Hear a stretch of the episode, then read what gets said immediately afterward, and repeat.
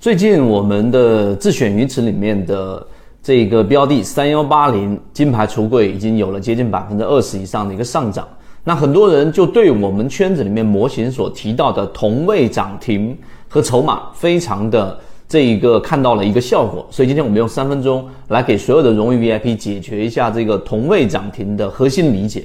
首先，我们先知道在交易市场当中有很多的技术形态和很多的技术流派。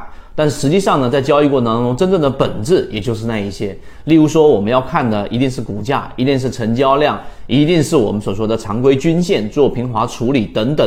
另外，我们所说的筹码等。那技术形态当中呢，又有分支很多种、上百种这种技术形态，所以大家就会在里面绕来绕去，走不出来。而实际上，我们圈子通过最早期的七幺二超华科技。到后续一直给大家延续看到的实战的最真结真实结果，就是同位涨停对于一个标的是非常重要的。那么今天同位涨停，我们首先要第有几个很清晰的认识。第一个，同位涨停它所代表的本质是在某一个区间当中，主力愿意以这一个让所有人获利的，或者说是极高的成本的方式来拿筹码。你先明白这一点。你想一想看，为什么同位涨停那么重要？如果你在一只股票五块钱的位置去做了一个介入，对吧？它跌到了四块钱，也就是跌掉了你接近百分之二十的一个一个一个空间了之后，那么这一波下下跌过程当中，如果啊它在这里面修复是极其缓慢的过程当中，你可能几乎都不怎么看盘。但是呢，如果当第一天出现涨停的时候，你可能下班了，你可能休息了，然后呢，你回头一看，哎，我的股票涨停了，甚至我已经平本了，甚至我小有盈利了。那么这种情况之下，你先想一想，是不是在第二天开盘，如果有一个冲高回落，你终于可以离场了，你终于可以脱身了，这种时候是不是你可以就把股票给卖掉了？这就是主力收集筹码的第一种状态。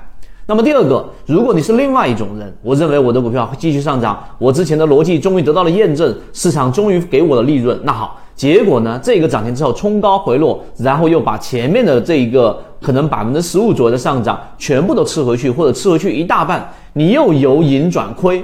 这种情况之下，所有人都会有一种后悔心理。那么，因此，当它再出现第二次涨停的时候，也就是出现了我们所说的同位涨停，那么第二批人，你可以把视频停下来问一下自己，你会不会卖掉？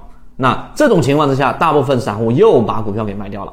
所以呢，当一个标的你要分区域，如果不分区域的技术分析形态，那全部都是无效的，都是耍流氓。那么我们所说的是中低位上方筹码已经筹码峰大部分释放转移到下方的这种情况之下的，可以参看二零一九年我们说的七幺二跟超华科技等等，以及现在我们所提到的金牌橱柜。那么那这样的一个标的呢，他们就会在同位涨停上表现出主力资金非常强烈的拿筹码的一个欲望，这是第二点。第三点呢，你要去知道同位涨停，它实际上呢就是一种力度的表现。什么叫力度的表现呢？我们之前说过，你要看一个标的到底它的在低位的时候，在下跌过程当中，它突破某一个压力的时候，到底是一脚踹开，还是轻轻把这个门给推开？你可以理解一下我们这个比喻。如果是一脚踹开，代表资金实力非常强，因此同位涨停往往。都是出现在某一个前面新高、前面高点的这种压力位突破的这个位置，所以第二点在力度上理解。第三个，同位涨停它本身就是个股活跃性的一个表现。很多人喜欢抄底，很多人喜欢说这个股票已经跌了这么多了，应该不会再跌了吧？基本上跌到已经跌到了估值底部了，等等等等。但你要明白。我们圈子之所以给大家展现出交易系统的一个真实的实战魅力，主要的原因是在于它能够尽可能的靠近起爆点。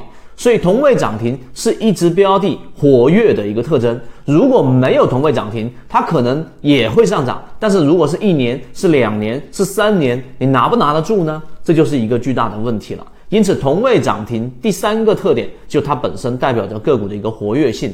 以上就是关于同位涨停的一个理解。当然，我们做一个小的一个补充：当你发现个股出现同位涨停的时候，它一定是有一个操作基础，就是这样的判断基础，它已经是小盘股、中小盘，可能三十个亿，可能四十个亿。你千万不要拿中国石油、中国石化来用同位涨停来做特征。这一点在我们说大盘股上，你认真思考一下就知道，其实它这一个模型是无效的，只有在中小盘上才有效。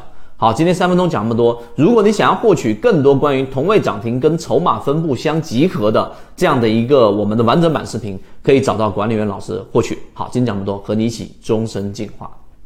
这里分享的只是碎片化的提取圈子的部分内容，在讲。想要系统的完整视频，可以找到我分享给你系统学习。可以直接在缠论专辑的简介找到我。